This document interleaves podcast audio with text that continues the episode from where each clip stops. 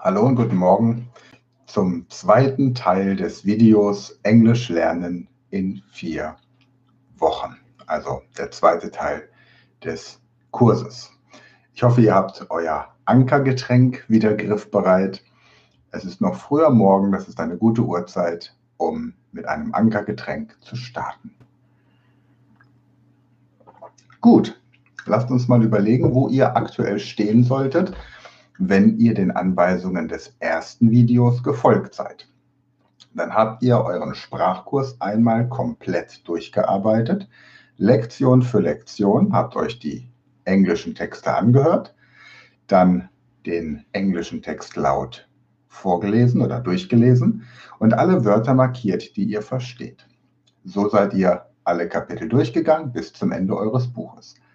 Außerdem habt ihr im hinteren Glossar beim Vokabelverzeichnis die internationalen Wörter markiert, die ihr auf Anhieb versteht. Und ihr habt bislang die Grammatik und die ganzen Übungen des Buches ignoriert. In dem Video jetzt werde ich dir erklären, wie du weiter vorankommen kannst und wie du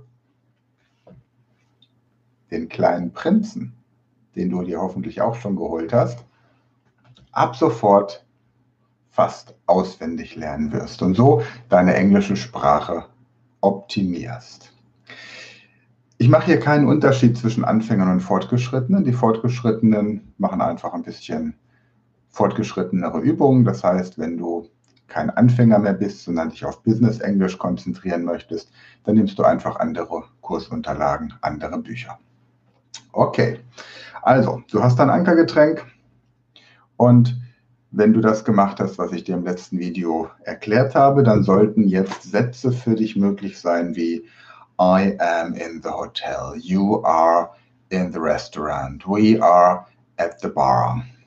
I have a meeting, I had a meeting, I am at the airport, I was at the airport. Und so weiter.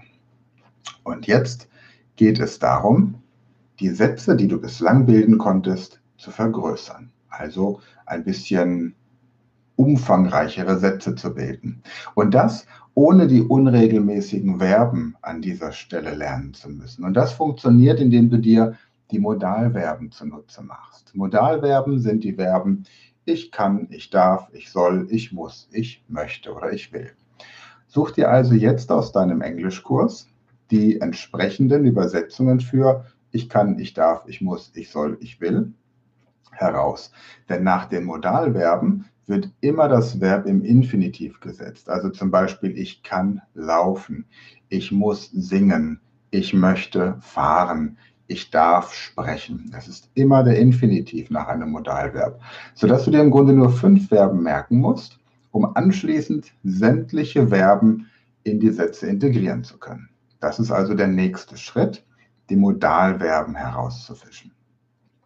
Und gehe dann deine Grammatikübungen und die anderen Übungen in deinem Englischkurs durch und such dir raus, auf welche Übungen du Lust hast. Es sind ja sicherlich beim Durchlesen der Texte Fragen aufgetaucht. Zum Beispiel, warum wird manchmal ein Apostroph S irgendwo dran gehängt oder ähnliches?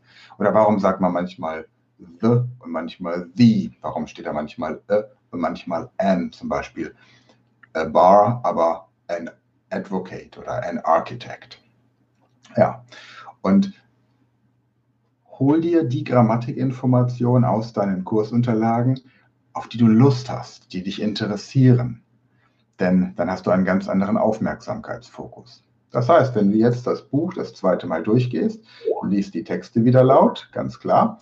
Und ansonsten sorge dafür, dass du nur die Grammatik einforderst, auf die du auch wirklich Lust hast. Und die Grammatik, die dir vor allem Spaß macht. Das sind zum Beispiel Fragen stellen können, Nebensätze bilden. Wie kann ich eine Frage formulieren, wenn ich kein Fragewort habe? Und wie formuliere ich Nebensätze? Also zum Beispiel mit weil oder mit damit oder mit das und so weiter. Genau. Und wenn du an die Vokabeln kommst, trainiere die Vokabeln, die dir auf Anhieb leicht fallen. Also das werden Wörter sein wie zum Beispiel Dog oder Cat, Tiere, weil du vielleicht einen Hund oder eine Katze zu Hause hast. Oder Apple, weil du einen Apple-Computer hast. Oder vielleicht auch Autos wie Car, weil du den Film Cars und lass im Hintergrund wieder die ganze Zeit englische Texte laufen. Okay? So, und wenn dir das noch zu wenig ist, bis zum nächsten Video, dann schnapp dir den kleinen Prinz und lies jeden Tag eine Stunde laut im kleinen Prinzen. Dabei ist es für jetzt erstmal unerheblich, ob du alles verstehst. Wenn du den Text verstehen möchtest, hast du ja auch noch die deutsche Version dazu. Ja? Und im weiteren Verlauf unseres Projektes Zwölf Sprachen in zwölf Monaten wirst du noch ganz andere Ausgaben des kleinen Prinzes in die Hände bekommen. Also, vergleiche einfach die Texte miteinander und lies den, lies den englischen Text des kleinen Prinzen. Es ist in diesem Buch, in diesem kleinen Büchlein hier, befindet sich ein Vokabular von 2400 unterschiedlichen Wörtern. Und wenn du dieses Büchlein gemeistert hast in diesen vier Wochen, dann wirst du ein sehr elegantes Englisch sprechen. Also, in diesem Sinne, weiter geht's und bis zum nächsten Video.